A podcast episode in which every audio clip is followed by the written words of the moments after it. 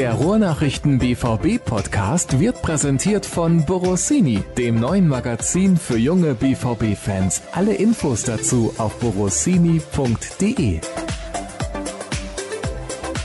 Es gibt kein Vorgeplänkel vor Episode 115 des BVB Podcasts der Ruhrnachrichten. Schön, dass ihr wieder mit dabei seid und Jetzt sind es ja nur noch wenige Stunden eigentlich, zwei Tage, wenn ihr diesen Podcast zumindest am Freitagabend hört, bis es dann endlich losgeht mit der Fußball-Bundesliga für Borussia Dortmund. Vorher gibt es ja schon einige andere Spiele, denn das Spiel des BVB gegen RB Leipzig ist das letzte des ersten Spieltages. Darauf schauen wir natürlich voraus. Wir blicken ein wenig zurück auf das Duell mit Kräuter Fürth im DFB-Pokal.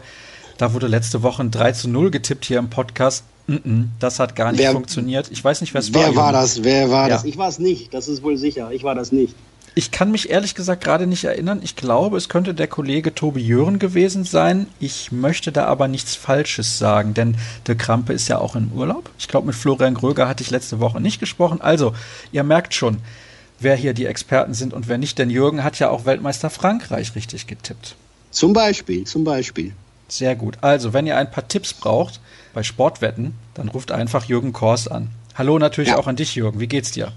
Ja, alles gut. Das Sportwettengeschäft ist einträglich. Nein, totaler Quatsch. Mehr als eine Kicktipp-Runde ist da gar nicht drin. Mir geht's gut soweit. Ich bin äh, ja ähnlich vorfreudig, dass eine auch für meine Kollegen und mich lange Vorbereitungsphase jetzt mal endlich vorbei ist und Fußballspiele anstehen, über die man dann auch wirklich viel erzählen kann. Da können wir sehr viel drüber erzählen. In der Regel sind unsere Sendungen nämlich in den letzten Wochen länger geworden, ein bisschen. Ich weiß nicht, ob die Hörer das gemerkt haben, aber ich hoffe, es hat sie nicht gestört. Im Gegenteil. Ich habe ja schon ein bisschen angedeutet, worüber wir sprechen heute. Wir sprechen außerdem darüber, dass Lucien Favre bekannt gegeben hat, dass Roman Bürki die neue Nummer eins ist. Wir haben die Hörerfragen gesammelt und das sind mal wieder etliche. Fangen wir an mit dem Pokalspiel in Fürth. Du bist im Stadion gewesen. Ich habe vor dem Spiel auch gedacht, es könnte eine relativ klare Angelegenheit werden. Meiner Meinung nach war es auch relativ klar. Borussia Dortmund war, finde ich zumindest, haushoch überlegen. Sie haben einfach die Tore nicht geschossen bis zur 90. und 120. Ja, ich glaube, der BVB hatte diverse Phasen, in denen sie richtig gut im Spiel waren und auch einiges von dem umgesetzt hatten, was sie ja, sich vorher so ausgedacht hatten und auch eingearbeitet hatten in den vergangenen Wochen der Vorbereitung. Es gab aber auch Phasen, wo dann wenig lief, wo es ein bisschen wilder wurde. Es gab zu viele Ballverluste, einige, die auch dann irgendwie zu Gegenstößen geführt haben und eine gewisse Unruhe, vielleicht dann auch in Teilen der Mannschaft. Und wie Marco Reus nachher sagte, phasenweise haben wir uns auch nicht richtig getraut, nach vorne zu spielen. Ja, also so eine gewisse Anfangsnervosität jetzt auf das ganze Spiel bezogen, weil man zu Beginn der Saison im ersten Pflichtspiel dann noch nicht genau weiß, wo steht man, wie laufen, wie funktionieren die Abläufe jetzt mal wirklich unter Wettkampfbedingungen, was dann nochmal was anderes ist als ein Test. Grundsätzlich, ja, wird es jetzt kein miserables Spiel, aber Fürth hat das als gut gestarteter Zweitligist auch für seine Verhältnisse ordentlich gemacht, hat den BVB da wirklich auch Schwierigkeiten eingebracht. Trotzdem war natürlich eine Reihe an großen Torchancen da und Fürth geht eigentlich mit der ersten richtig großen dann in Führung. Und da, zu dem Moment, hätte ich auch gar nicht so viel darauf gewettet, wo wir das Thema eben hatten, dass der BVB da nochmal zurückkommt. Aber das ist dann, ja, dank des ultraspäten Tores von Axel Witzel und dank des späten Tores gegen Ende der Verlängerung durch Marco Reus ja dann nochmal für den BVB so eben gut gegangen. Ich fand zweierlei nachher dass du gewinnst und eine Runde weiterkommst, ist natürlich das Erste. Und vielleicht bringt dir so ein 2-1 mit zwei späten Toren dann fürs Gefühl, fürs Mannschaftsinterne vielleicht sogar noch mehr, wenn du so einen, so einen Kampf mal durchgestanden hast, als so ein lockeres 3-0, was die Kollegen erwartet hatten. Von daher, ja, vielleicht auch ein, ein Sieg, der irgendwie Auftrieb gibt, wenn man es bestmöglich formulieren und fabulieren will. Hat dir das denn spielerisch gefallen? Ah, vieles ja, manches gar nicht ich freue mich, wenn ich sehe, dass das absolute Prä ist, immer spielerische Lösungen zu finden, immer kombinierende Lösungen zu finden, auch aus der hintersten Abwehrreihe heraus und den Ball mit Sicherheit irgendwie nach vorne zu tragen und auf die richtigen Gelegenheiten, Chancen zu warten. Dann sind da manchmal Tempowechsel drin, Spielverlagerungen, überraschende Kombinationen. Das sehe ich mir gerne an. Es war aber auch noch deutlich zu sehen, dass da ich komme um die Phrase Sand im Getriebe herum, indem ich sage, die Abläufe und Abstimmungen noch nicht so richtig funktionierten, manchmal noch nicht die Geduld da war, auf den richtigen Moment zu warten, dann endgültig nach vorne zu spielen. Einige überhastete Aktionen waren dabei, hatten noch nicht alle ihren besten Tag, muss man auch dazu sagen. Grundsätzlich glaube ich, dass Lucia Favres Fußball, so wie er sich bislang anlässt, ganz schön anzuschauen ist. Aber es wird sicherlich nicht nur noch Wochen, sondern eher noch Monate dauern, bis dieser perfektionistisch veranlagte Trainer auch nur im Ansatz damit zufrieden ist, was er da sieht. Also Luft nach oben, kann man so festhalten. Aber hallo, Luft nach oben und Luft in Runde 2. Von daher, ja, ist es äh, ohne die sich androhende Blamage vonstatten gegangen. Und dementsprechend denkt beim BVB heute wahrscheinlich der Club mit deutlich mehr Freude an das Spiel zurück, als die Fürther es tun, die sich dann ja irgendwie doch um ihre Chance betrogen gefühlt haben. Erst so spät den Ausgleich zu kassieren und dann auch noch den Treffer zur Niederlage, wo sie sich ja, ja lange Phasen auch auf Augenhöhe wenden und ja, das Elfmeterschießen zumindest gerne mitgenommen hätten und sich ja in der 94. Minute auch schon als Sieger vom Platz hüpfen sahen und vorher mit Wadenkrämpfen für eine lange Nachspielzeit gesorgt haben, selber schuld. So ist es halt dann. Da muss auch mal ein bisschen nachgespielt werden. Daher konnte ich die Diskussion nicht verstehen. Konntest du den Jubel denn verstehen von Matthias Sammer? Da haben ja die Leute hinterher darüber diskutiert. Was jubelt er denn? Das mag man sich kaum vorstellen. Der ist Berater bei Borussia Dortmund und der darf sich freuen, wenn die ein Tor schießen. Ja, also ganz im Ernst, das ist eine dermaßen boulevardeske und populistische Diskussion. Ich habe wahrscheinlich sogar fünf Minuten ernsthaft drüber nachgedacht, was dafür und dagegen spricht, das auch für uns journalistisch nochmal aufzubereiten und habe mich dann dagegen entschieden, weil es mir einfach zu blöd war. Ich habe gesehen, dass das andere Organe anders gehandhabt haben. Das hat mich in deren Fällen auch nicht gewundert.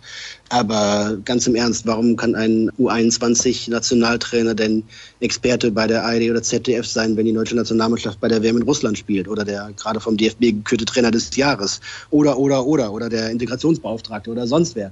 Also na klar, haben Leute, die irgendwie als Experten im TV arbeiten, irgendwie eine Fußballvergangenheit. Aber es wird doch jetzt niemand in Abrede stellen, dass Ottmar Hitzfeld vielleicht was zum FC Bayern sagen kann, weil er da eben lange Jahre gearbeitet hat und andersrum. Ich weiß nicht, was da irgendwie noch an Heuchelei stattfinden muss, damit die Leute irgendwie sowas dann mal weniger ernst nehmen, als es ist.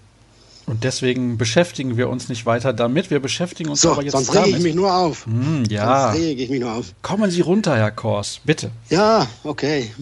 Und lass uns darüber sprechen, dass Roman Bürki als neue Nummer 1 in die kommende Spielzeit geht. Da hatten wir eigentlich relativ wenig Zweifel dran, aber auf der Pressekonferenz zum Spieltag hat Lucien Favre das relativ deutlich gemacht. Er hat ganz klar gesagt, Roman ist die Nummer 1 und da es im Moment nur einen Roman im Tor gibt und nicht mehr den Weidenfeller, kann es nur der Roman Bürki sein. Aber das ist tatsächlich auch keine Überraschung mehr, hatte sich angekündigt. Wir hatten ja auch irgendwie mit Experten gesprochen und ein bisschen vorgefühlt und unseren Kadercheck gemacht. Und eigentlich bei allen kam raus, dass Roman Bürki eigentlich die Nase vorn haben müsste. Und so kommt es auch. Und ja, dann noch einmal der Rückblick zum Spiel am Montag. Ohne Bürki, der allein in der Verlängerung zweimal herausragend reagiert, wäre der BVB nicht in die Situation gekommen, noch 2 zu 1 zu gewinnen. Von daher bei ihm, der viel in der Kritik steht, manchmal auch zu Recht in der Kritik steht, werden die Spiele, in denen dem BVB wirklich weiterhilft, dann manchmal etwas schneller vergessen. Er selber will daran arbeiten, dass er einfach konstanter auf hohem Niveau spielt und diese Ausreißer nach unten, die er hatte, möglichst abstellen. Und dann äh, hat Roman Bürki die Nummer 1 im Tor nicht nur verdient, sondern dann ist er auch noch eine gute Nummer 1. Und er hat mehr oder weniger angedeutet, dass es auch keinen Wechsel geben wird in den Pokalwettbewerben. Ja, also ne, jetzt rückwirkend sowieso nicht, weil er sich auch erstmal mit der Mannschaft einspielen muss. Das ist ja was anderes mit einer neuen Viererkette vor ihm, als wenn man da schon jahrelang in der Kombination zusammenarbeitet. Und ein wichtiges Merkmal, das den Ausschlag gibt in Richtung Birki, ist, dass er einfach mit dem Ball am Fuß um Längen stärker ist als Marvin Hitz. Und von daher ist das in Lucien Favres Spiel erstmal so vorgesehen, dass da der Keeper als Aufbauspieler komplett integriert ist und das spricht alles für Roman Birki.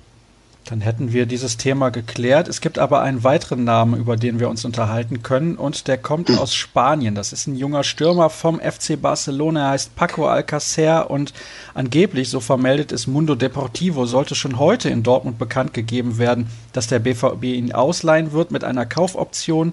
Diese Ausleihe soll zwei Millionen Euro kosten und ich lese gerade nochmal diesen Artikel, ich überfliege ihn besser gesagt.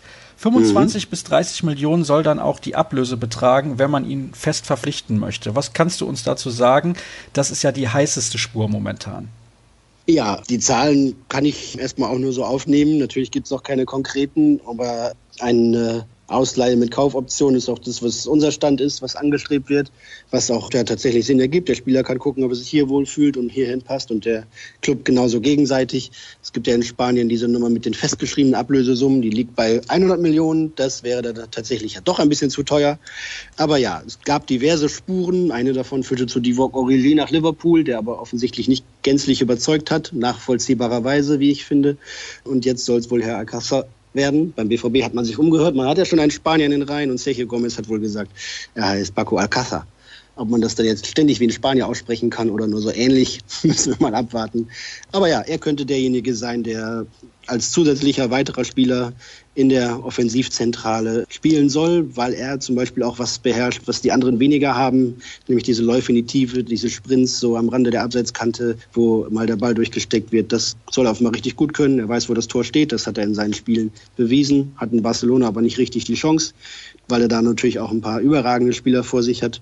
Ja, und nach langer Suche scheint sich der BVB nun auf ihn eingeschossen zu haben. Und also unser Stand ist, dass jetzt irgendwie in den nächsten Tagen da Vollzug gemeldet wird. Heute war er allerdings noch nicht in Dortmund. Ist 1,76 groß, also definitiv kein Stoßstürmer. Naja, das, darum geht es ja natürlich auch. Ne? Favre wollte sich erst den Kader angucken, wollte auch gucken, wie das läuft mit Philipp und Reus. Und ich glaube, beide können das einigermaßen ordentlich spielen.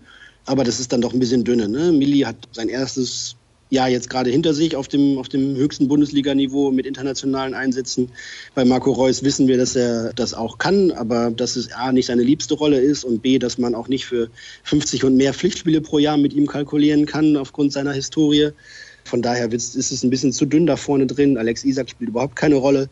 Da braucht es einfach noch einen Stürmer. Das ist jetzt vielleicht nicht diese Überrakete, die man sich da vielleicht gewünscht hat, aber einer, der da sicherlich auch gut mitspielen kann und der eben auch zu Lucien Favres Fußball passt. Und der braucht eben keinen 1,96 Meter langen Kopfballspieler. Das hat ja schon mal damals in Gladbach mit diesem Luc de Jong nicht so gut funktioniert, ne? wo die den besten Knipser aus Holland geholt haben und in Deutschland kriegt er kein Bein an den Boden. Passt einfach nicht zum Favre-Fußball. Und genau, den Fehler macht der BVB jetzt nicht. Lucia Favre durfte mitsprechen und hat sich offenbar für diesen Spanier Paco Alcázar entschieden. Und vielleicht sehen wir ihn schon in der kommenden Woche in Dortmund. Michael Zock hat eben auf Nachfrage nochmal gesagt, so oder so endet die Gewissheit ja in ein paar Tagen. Also weiß ich nicht, Montag, Dienstag, Mittwoch irgendwann gehen wir davon aus, kommt da dann die Vollzugsmeldung. Okay, also mehr oder weniger fehlt nur das und dann ist er in Dortmund. Das ist unser Stand der Dinge, ja. Alles andere wäre jetzt dann wieder eine Wolte in diesem unentsäglichen Transfermarkt dieses Sommers, die ich gerade gar nicht durchdenken möchte. Das ist dann noch eine relativ klare Aussage. Also, die Fans von Borussia Dortmund können sich eigentlich schon freuen auf einen neuen Stürmer. Er kommt aus Spanien und ja, dann warten wir mal ab, wie er denn genau ausgesprochen wird. Das wird er uns dann wahrscheinlich mitteilen, sobald er hier ist, denn irgendjemand wird definitiv auf der PK danach fragen. Da bin ich mir relativ sicher. Dann wechseln wir das Thema und kommen zu den Hörerfragen. Und da gibt es wirklich mal wieder einige. Also, ich muss mich recht herzlich bedanken, dass so viele Leute da immer dran teilnehmen. Manchmal sind so viele, da können wir nicht alle stellen. Das ist einfach unmöglich. Fangen wir mit der ersten an, die betrifft Mario Götze. Götze wurde in der Vorbereitung schon sehr gelobt und ihm wurden einige gute Spiele attestiert, aber gegen Fürth hat man davon nichts gesehen. Lag es an dem Spiel? und dem Spielverlauf da oder vielleicht auch an der Position. Er hat ja da als falsche Neun gespielt oder als neuneinhalb, man weiß es nicht genau. Oder geht einfach nicht mehr bei ihm. Also ich glaube, es geht doch noch mehr bei ihm. Wer fragt das? Ist es deine Leserfrage oder Hörerfrage? Oder? Nein, das fragt der Lars. Der Lars, okay. Ja, Mario Götze hat einen guten Sommer gehabt. Durch die äh, Pause während der WM konnte er abschalten und seit dem ersten Tag quasi mittrainieren. Es geht ihm richtig gut, körperlich, physisch, glaube ich. Ich glaube, dass er auch hochmotiviert ist. Da waren noch viele gute Ansätze in den Vorbereitungsspielen schon dabei. In Fürth hat er mir auch nicht gefallen ganz ehrlich nicht. Da war ja Ansätze ja, aber grundsätzlich war das nicht, nicht durchschlagend und, und nicht zielführend genug irgendwie. Ne? Dann Mario Götze kombiniert er gerne, aber in diesem Fall hat es mir dann zu häufig gefehlt, dass das dann irgendwie Richtung Strafraum und Richtung Tor Abschluss zumindest irgendwie führte. Ich glaube aber, dass wir das von ihm sehen werden. Lucien Favre sagte von ihm, er ist irgendwie so ein, so ein genialer Fußballer und er ist festgewillt, der Trainer, dass er das bei Mario Götze auch weiter herauskitzelt. Was so die Position ist, müssen wir halt nochmal schauen, denn Götze mag es ja im Moment eigentlich lieber ein bisschen tiefer zu spielen. Also irgendwie aus zwischen 8 und 10 dann eher aus diesem Bereich raus. Wenn er sowas wie eine 9,5 spielt, dann muss er natürlich noch ein bisschen äh, weiter nach vorne und den Weg in den Strafraum suchen. Und das ist deutlich weniger geworden. Von daher bin ich, bin ich gespannt, wie Götze in Tritt kommt. Er wird, anders als es ja zum Beispiel unter Stöger war, das volle Vertrauen bekommen. Und dann hat er eigentlich alles, was er braucht, um toll Fußball zu spielen und keine Ausreden mehr und keine Ausflüchte mehr und kann richtig zeigen, was er drauf hat. Ich würde mich persönlich sehr darüber freuen, denn Mario Götze in toller Form ist immer ein Genuss anzuschauen.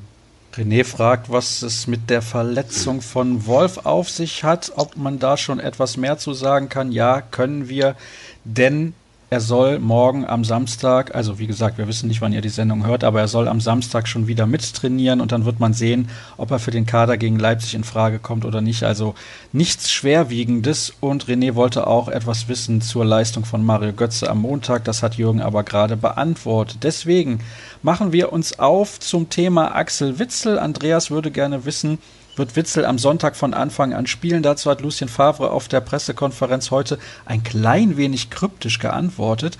Meiner Meinung nach aber mit der klaren Aussage im Endeffekt, denn er sieht ihn fit für 90 Minuten. Nee, eben nicht. Genau das Gegenteil ah, hat er gesagt. Dann habe ich es falsch verstanden. Ja, er hat gesagt, er ist noch nicht bereit für 90 Minuten. Ah, okay. Und er hat tatsächlich auch eine 20 Minuten gegen Lazio gespielt und jetzt irgendwie 45 in Fürth. Und ihn jetzt von Anfang an zu bringen, wäre einfach zu früh. Dafür ist er doch zu wichtig. Und da muss man ihn auch, glaube ich, nicht verheizen. Na klar, nicht fit für 90 Minuten heißt, man kann ihn natürlich auch von Anfang an spielen lassen und nach einer Stunde runternehmen. Aber so wie ich Favre einschätze, wird er dann erstmal den anderen Weg wählen und ihn 30 oder 45 Minuten spielen lassen, aber nicht von Beginn an. Andreas sieht übrigens da relativ viele Vorzüge bei Axel Witzel. Ist ein Dirigent, ja. pressingresistent, ruhig, hat gutes Passspiel, Technik und Ballsicherheit. Stimmst du dazu? Hm, Technik, Ballsicherheit, ja. Und strategische Fähigkeiten, hat er das gesagt? Das Wort habe ich jetzt hier nicht gelesen. Nein, habe ich nicht ah, das, gelesen. Das, das, ist das, was mich am Montag mit am meisten beeindruckt hat, glaube ich, in dem ja, vergleichsweise kurzen Einsatz, dass er einfach sofort der Chef auf dem Platz ist. Ne? Obwohl er zum zweiten Mal erst in einem echten Spiel mit seinen Kollegen auf dem, auf dem Rasen steht, ist er sofort derjenige, der gesucht wird, dem die Bälle zugespielt werden, der den Takt vorgibt, der auch weiß, wann er sich mal besser fallen lässt, um vielleicht einen Konter abzusichern oder der verschiebt, wenn man irgendwo sieht, wo man noch Platz haben könnte zum Kombinieren und um nach vorne zu kommen. Ja, da hat er einfach ganz viel Fußballintelligenz, unfassbar. Und Marco Reus sagt ja dann nachher so zu Witzel, passenderweise, so einen haben wir echt gebraucht. Und das ist dann ähm, keine Kritik an den bisherigen Mannschaftskollegen, sondern einen, der mit der Form, die er angedeutet hat und die wir zuletzt bei der WM von ihm gesehen haben, jemand ist, der das Niveau von Borussia Dortmund einfach noch mal ein bisschen hochhebt. Davon kann man nicht genug haben von solchen Spielern. Ja, irgendwann wird es endlich. Bei Axel Witzel sind wir schon in einer ganz ordentlichen Kategorie. Ich glaube, der BVB kann von Glück sagen, dass der nach Europa wollte und sich dann für Dortmund entschieden hat. Das ist ein echter Glücksgriff. Und dann hoffen wir, dass da noch ein paar Glücksgriffe dazukommen in den nächsten Transferperioden, denn Andreas schreibt außerdem, man spricht immer davon, dass man zwei Transferperioden braucht, um den Kader zu optimieren. Was ist damit genau gemeint? Was soll optimiert werden? Vermutlich folgendes. Außenverteidiger, vielleicht noch der Torhüter, ein Stürmer und die Abgänge, denn da gab es bislang ja noch nicht ausreichend, zumindest aus Sicht des BVB. Der Rest ist doch schon relativ okay momentan, findet er. Ja, Innenverteidigung scheint mir deutlich besser aufgestellt zu sein. Hat mir gut gefallen am Montag eigentlich und auch davor. Im defensiven Mittelfeld oder, oder im zentralen Mittelfeld gibt es jetzt so viele Optionen, dass für eine Reihe von prominenten Spielern gar kein Platz im Kader mehr bleibt. Offensive Außenbahn ist okay bestückt, nicht üppig, da haben wir ja schon mal drüber gesprochen. Ja, und Sturmspitze wäre so das nächste Dringlichste, glaube ich. Und da ist der BVB vielleicht jetzt schon dran. Und wie Hans-Joachim Watz gesagt hat, eigentlich bei der Neujustierung, die es ja dann nicht nur geblieben ist, sondern beim Umbruch des Kaders eigentlich schon weiter vorangekommen in diesem Sommer, als man gedacht hat. Aber es wird trotzdem noch dauern, bis die Mannschaft dann wirklich ein anderes Gesicht bekommt. Ne? Denn es sind ja schon auch noch drei, vier, fünf Spieler oder sechs Spieler aus den vergangenen Jahren dabei. Und ja, ich glaube, die Außenverteidigerposition wird man nächstes oder übernächstes Jahr spätestens angehen. Ein paar Abgänge soll es ja aktuell sogar auch noch geben aus dem Kader. Und dann wird sich vielleicht noch der eine oder andere Spieler danach verabschieden. So dass das Gesicht in einem Jahr dann aber doch deutlich anders ist als dem, was in der vergangenen Saison gegen Ende der Spielzeit auf dem Platz stand. Also die Zeit wird es brauchen, aber der BVB wähnt sich da schon weiter vorangekommen, als man es vielleicht im April oder Mai erwartet hatte. Peter schreibt auch was zu unserem Freund aus Spanien, über dessen Aussprache Jürgen und ich uns nicht ganz einig sind. Sagen wir es mal so. Aber er schreibt auch etwas zu Lukas Piszczek. Im Nachhinein, und wenn ihr das Spiel vielleicht noch einmal gesehen habt, findet ihr nicht auch, dass Piszczek der größte Unsicherheitsfaktor der Mannschaft war? Denkt ihr, er hatte nur einen ganz schlechten Tag oder sollte man es stattdessen gegen Leipzig mit Hakimi versuchen? Ja, er war ein Unsicherheitsfaktor. Ich glaube, wir haben ihm Note 5 gegeben, also er war wirklich nicht gut eigentlich ungewohnt von ihm, weil man sonst zumindest eigentlich eine verlässliche Leistung bekommt. Ne? Also irgendwie schlechter als eine 4 ist es bei Pischler eigentlich selten. Selten auch besser, deutlich besser als das, oder als über den Dreierbereich hinaus. Aber eben Ausfälle nach unten sind eigentlich eher seltener. Ja, ich vermute mal, dass er keinen guten Tag hatte oder irgendwas dazwischen gekommen ist oder irgendwie die Spielanlage von Fürth ihm nicht behagte, was auch immer. Da waren natürlich auch zwei relativ kräftige Stürmer vorne dabei. Dass ihm das irgendwie Schwierigkeiten bereitet hat, kann ich mir im Detail auch nicht erklären, aber es wird sicherlich Bestandteil auch der Analyse gewesen sein, dass die rechte Abwehrseite defensiv nicht gut aufgestellt war. Und das lag zum Teil natürlich auch an Lukas Spielcheck. Deswegen aber jetzt einen kompletten Neuling wie Hakimi am Sonntag gegen Rasenballsport Leipzig ins Rennen zu schicken, finde ich deutlich zu gewagt. Also Pichu darf da weiter spielen und ich erwarte von ihm eigentlich, dass er am Sonntagabend dann wieder sein gewohntes Leistungsniveau erreicht. Die Frage von Pierre verschiebe ich mal in eine der nächsten Ausgaben, denn ich möchte da erst die nächsten Spiele abwarten. Mhm. Und dann gucken wir mal. Julian schreibt folgendes. Ich habe das Gefühl, der BVB spielt deutlich besseren Fußball als letztes Jahr. Wie kann es sein, dass sich mit einem Trainerwechsel immer so viel verändert? Die Mannschaft vergisst ja auch nicht, wie man Fußball spielt. Es kann ja nur daran liegen, dass die Mannschaft sehr an das vom Trainer vorgegebene System festhalten muss. Haben die Spieler in der Bundesliga so wenig zu sagen, wenn man zum Beispiel ein Bosch-System über zehn Spiele am Stück spielen muss, es aber nicht funktioniert? Ja, sind mehrere Fragen, die äh, ich versuche der Reihe nach zu beantworten. Ich glaube, ja, deutlich ist das je nach Trainer eine ganz andere Handschrift auf dem Platz zu sehen ist. Wenn man allein die Trainer von Borussia Dortmund in den letzten drei, vier, fünf Jahren vergleicht, dann ist natürlich Jürgen Klopp noch allen im Gedächtnis mit seinem Pressing-System, das eben auf schnelle Balleroberungen im vorderen Angriffsdrittel schon ausgelegt war, deutlich. Bei Peter Bosch das Ganze nochmal eine Spur radikaler und offensiver und kompromissloser bei Thomas Tuchel, der sicherlich diese positiven Pressing-Gewohnheiten der Mannschaft übernommen hat, aber dem natürlich noch ein ganz anderes Ballbesitz- und, und Spielverlagerungssystem übergestülpt hat und das so ergänzt hat. Bei Peter Stöger ging es dann äh, ja in erster Linie um, um so ein bisschen Balance und Sicherheit und nicht zu viel riskieren, um eben ja diese Mannschaft, die damals schwer in Unruhe war, nicht noch weiter zu verunsichern und möglichst Gegentore und Rückschläge erstmal zu minimieren das sind schon deutlich unterschiedliche Ansätze, was man da sieht. Ich glaube, wenn man Bundesligaspiele sich anguckt, auch am Wochenende von anderen Mannschaften, da sieht man ja schon, dass viele eine andere Herangehensweise haben. Bei einem einen oder anderen mag das aus der Not geboren sein. Borussia Dortmund hat das Glück, glaube ich, sich auszusuchen oder aussuchen zu können, wie sie Fußball spielen wollen. Und bei Lucien Favre ist es ein sehr rationales, möglichst cleveres, intelligentes Fußballspiel. Das ist nicht immer überschäumend vor Leidenschaft und vor Angriffswut, sondern auch eher mal bedacht, konzentriert, geduldig, abwartend, taktierend. Aber es ist immer zielführend ausgerichtet, glaube ich. Ne? Er sagt, wir müssen alles können. Wir müssen vorne pressen können, wir müssen uns zurückziehen können, wir müssen kontern können und wir müssen den Gegner mit eigenem Ballbesitz ausspielen können. Das ist natürlich das komplexeste aller Anliegen, nämlich alle Spielsituationen zu beherrschen und immer den Gegner unter Kontrolle zu haben, egal was passiert.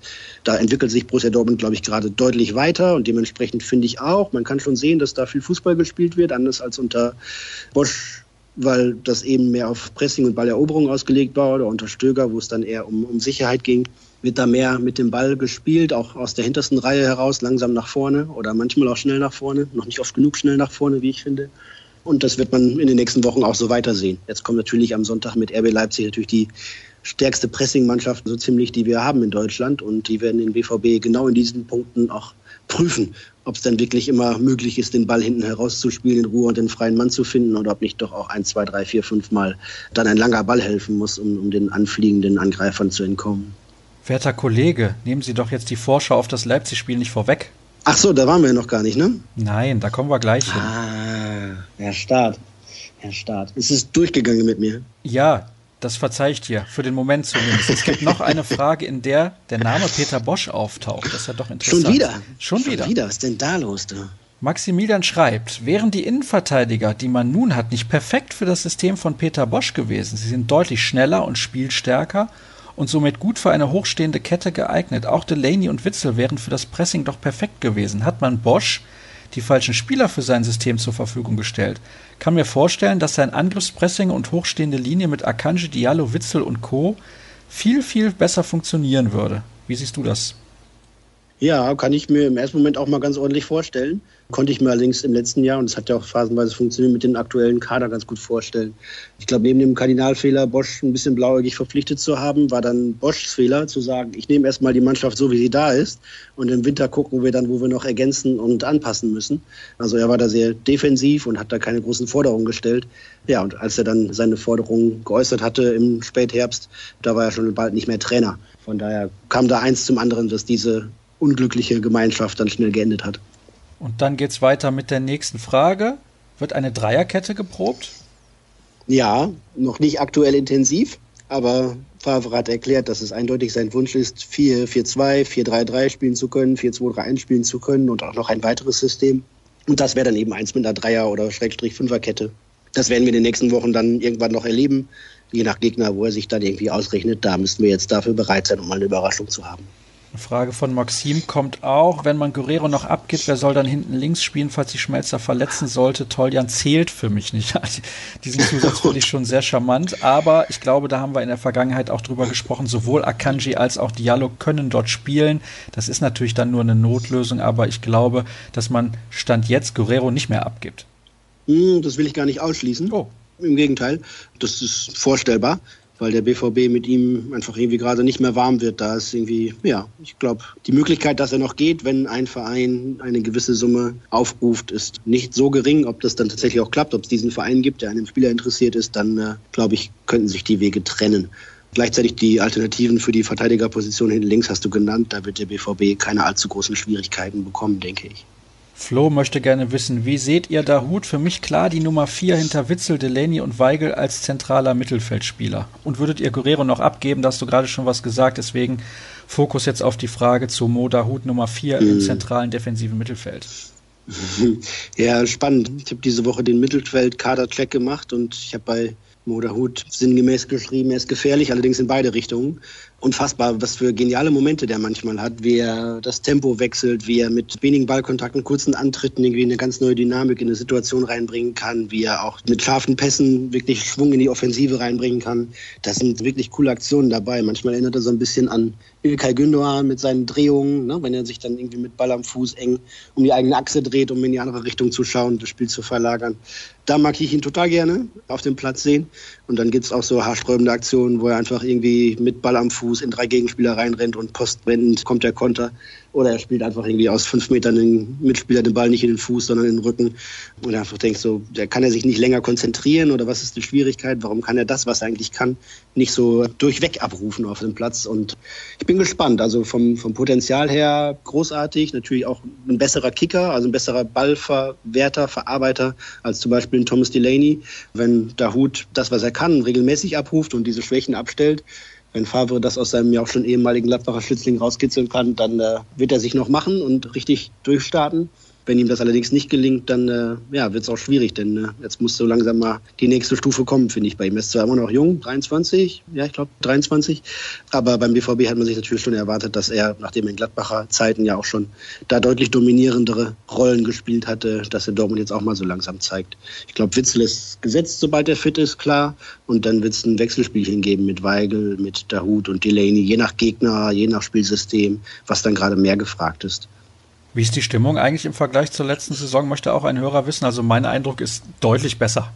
Ja, berechtigte Frage, gute Frage und richtige Antwort auch. Also beim BVB haben gerade, glaube ich, wieder fast alle Bock, sowas anzuschieben und was nach vorne zu bringen. Nicht zuletzt durch den nicht nur ausgerufenen Umbruch und den Neustart, sondern auch durch die Personen, die da mit dabei sind. Lucien Favre gewinnt die Spieler für sich, ist da wirklich ein, ein gewinnender Typ, der die Leute für sich einnehmen kann. Sebastian Kehl tut, glaube ich, ganz gut als ja, Spielerführer. So gab es eine Reaktion bei Twitter, das wäre doch der beste Name. Er ist nicht mehr der Spielführer, sondern der Spielerführer. Und das macht er auch ganz viel und wirkt da in die Mannschaft hinein. Ich glaube, bei dem, was ich bislang aus den Gesprächen, Interviews etc. raushöre, ist, dass da ganz viel Lust und Leidenschaft da ist, es wieder gut zu machen, was die Mannschaft gemeinsam oder in wesentlichen Teilen gemeinsam im vergangenen Jahr verbockt hat und mal wieder neu anfangen, neue Saison, neuer Trainer, neue Chancen. Das setzt hoffentlich für die BVB-Fans Kräfte frei. Und ich glaube, die, die Stimmung rund um den Club, die war, ja, seit dem, ich würde sagen, seit dem ersten Jahr Tuchel nicht mehr so gut. Also so Anfang, Mitte erstes Jahr Tuchel und seitdem, zweites Jahr Tuchel sowieso nicht, unter Bosch dann mit Auf und Ab sowieso auch Katastrophe. Und dann unter Stöger natürlich mit all den Schwierigkeiten war das alles sehr beklemmend und manchmal auch verklemmt. Von daher nach, nach zwei schwierigen Saisons glaube ich, dass, wenn es sportlich einigermaßen hinhaut, die Parameter dafür gegeben sind, dass der BVB mit Spaß durch diese Saison startet. Es gibt eine Hörerfrage, die mich irritiert, und zwar lautet die wie folgt. Habt ihr euch mittlerweile mal richtige Mikros gegönnt? Die Aufnahmequalität ist teilweise echt amateurhaft. Und da muss ich ganz ehrlich sagen, also ich glaube, wir setzen, was das angeht, Maßstäbe im Vergleich zu vielen anderen Podcasts. Wenn ich übrigens mit den Kollegen aufnehme, dann ist das mit einem Mikro, das hat 900 Euro gekostet. Also ich glaube, viel mehr ist da eigentlich nicht möglich. Man muss sich dann vielleicht mal ein paar teurere Kopfhörer zulegen. Dann klappt das auch mit der Tonqualität. So. Vielleicht lag es auch an meinem ja. Nuscheln. Das kann ja auch sein, dass ich nicht deutlich genug spreche. Ich gebe mir ja immer alle Mühe. Aber zu meinen Fernsehzeiten hieß es dann, ja, gerne kannst du den Text schreiben, einsprechen sollte es dann jemand anders. Ja, aber ich verstehe dich und das ist doch das Wichtigste. So. Und jetzt habe ich noch ein Wort hier gelesen auf meinem Zettel Bilanz. Kannst du kurz und knapp bitte zusammenfassen, was auf der Bilanz-Pressekonferenz bekannt gegeben wurde? Ja, kann ich natürlich. Das ist ja ein leichtes. Borussia Dortmund hat auf der Bilanzpressekonferenz für das Geschäftsjahr 2017-18 für die Kommanditgesellschaft auf Aktien einen Rekordumsatz vermeldet von 530 Millionen Euro. Er hat vor Steuern, Abgaben etc. 128 Millionen oder sowas Gewinn gemacht und nach Steuern 28 Millionen Euro Gewinn gemacht im Wesentlichen transfergetrieben. Da stecken die Wechsel von Usman Dembele für bis zu 148 Millionen zu Barcelona, wisst ihr, und Pierre-Emerick Aubameyang mit drin für 63,75 Millionen zu Arsenal. Außerdem noch irgendwie Castro, Batra, Moore etc., die alle im vergangenen Jahr gegangen sind. Transfer bereinigt und das ist dann für die äh, Wirtschaftler, dann vielleicht noch die relevantere Zahl, ist der Umsatz aber leicht zurückgegangen um 4, noch was Prozent auf 313 Millionen. Lag zum einen natürlich daran, dass das vergangene Jahr sportlich nicht so erfolgreich war. Wenn man früher aus der Champions League rausfliegt, kriegt man deutlich weniger TV-Geld. Wenn man nicht Pokalsieger wird, sondern schon in der dritten Runde rausfliegt, dann gibt es da deutlich weniger Geld vom TV.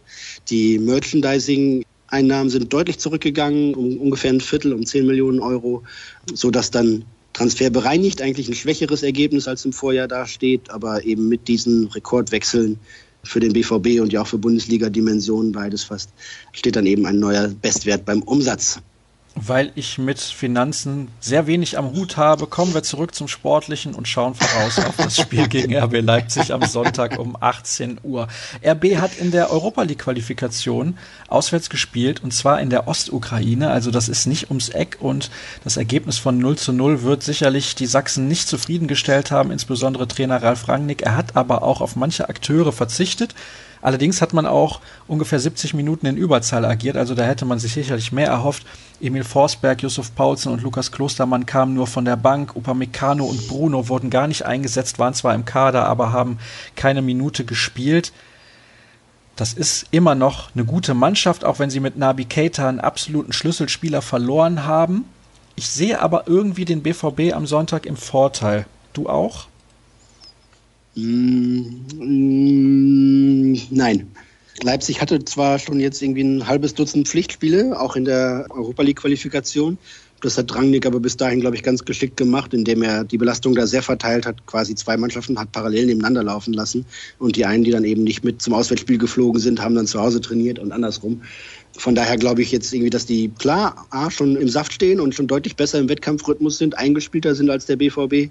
Aber natürlich haben sie auch den Nachteil, dass sie erst heute irgendwann am Freitagmorgen, Freitagmittag aus der Ukraine zurückgekommen sind und dementsprechend nur eine relativ kurze Zeit haben, am Freitag nochmal eine Regenerationseinheit einzuschieben und am Samstag geht es dann schon wieder nach Dortmund, wo dann Sonntagabend das Spiel ist. Von daher haben die schon eine, ja, da eine etwas schlechtere Position als der BVB, der irgendwie seit Montagnacht schon wieder in Dortmund ist und sich in Ruhe vorbereiten konnte. Aber der BVB hat eben auch erst ein Pflichtspiel auf dem Buckel. Und wir haben ja eben anfangs auch besprochen, dass da noch reichlich Sand im Getriebe war. Jetzt sage ich es endlich doch. Von daher muss man dann schauen, was sich am äh, Sonntag dann mehr auswirkt auf Mannschaft und Spiel. Leipzig, wissen wir alle, ist immer absolut unangenehm zu spielen mit dem Tempo, mit der Aggressivität, mit dem spielerischen, taktischen Flexibilität, die sie haben, mit Rangnick, der da ja jetzt wieder richtig Zug reinbringt, was unter Hasenhüttel ein bisschen verloren gegangen war. Also Leipzig ist keins der beliebtesten Spiele, auch beim BVB nicht. Ich will jetzt nicht von Angstgegner sprechen, aber man tut sich halt immer schwer gegen diese Mannschaft. Und von daher glaube ich, bin ich eher auf ein Spiel aus, das für beide Mannschaften gute Phasen und schwächere Phasen mitbringen wird und irgendwie vielleicht dann am Ende vielleicht 2 zu 2 endet oder sowas. Ohne lange drüber nachzudenken und auch bitte ohne Erklärung, wie sieht deine erste Elf aus? Birki im Tor, die Abwehrkette bleibt so, Piszczek, Akanji, Diallo, Schmelzer. Davor spielt bei mir Thomas Delaney, dann auf den Achterpositionen Götze und Dahut. Rechts spielt Pulisic, links spielt Reus und vorne drin Milli. Okay, Ergebnistipp? 2 zu 2. Oha, 2 zu 2. Das wäre auf jeden Fall aus Sicht vieler wahrscheinlich bei Borussia Dortmund ein Fehlstart, aber der Gegner, du hast es gerade erklärt, unangenehm für den BVB. Ja, ja, ja. Also, ne, ich glaube, in den letzten beiden Spielzeiten hat äh, Leipzig mehr Punkte geholt als Borussia Dortmund. Ich will jetzt nicht groß und stark reden und den BVB auch nicht kleinreden, aber die haben halt in den vergangenen Jahren viele, viele Sachen richtig gemacht und haben eine brettstarke Mannschaft auf dem Acker, die auch gut im Kollektiv agiert und richtig was raushauen kann. Also zum Starten 2-2 gegen Leipzig wäre, glaube ich, ein achtbares Ergebnis. Beschwerden bitte via Twitter an Jürgen Kors. Alle weiteren Infos unter ruhrnachrichten.de bei Twitter rnbvb. Mich findet ihr unter Sascha Start bei Twitter. Das soll es gewesen sein für die heutige Ausgabe. Nächste Woche hören wir uns dann wieder. Blicken wir natürlich zurück auf den Bundesliga-Start und alles weitere, eventuell einen neuen Stürmer aus Spanien. Das war's für heute. Bis demnächst. Tschüss. Auf Wiederhören.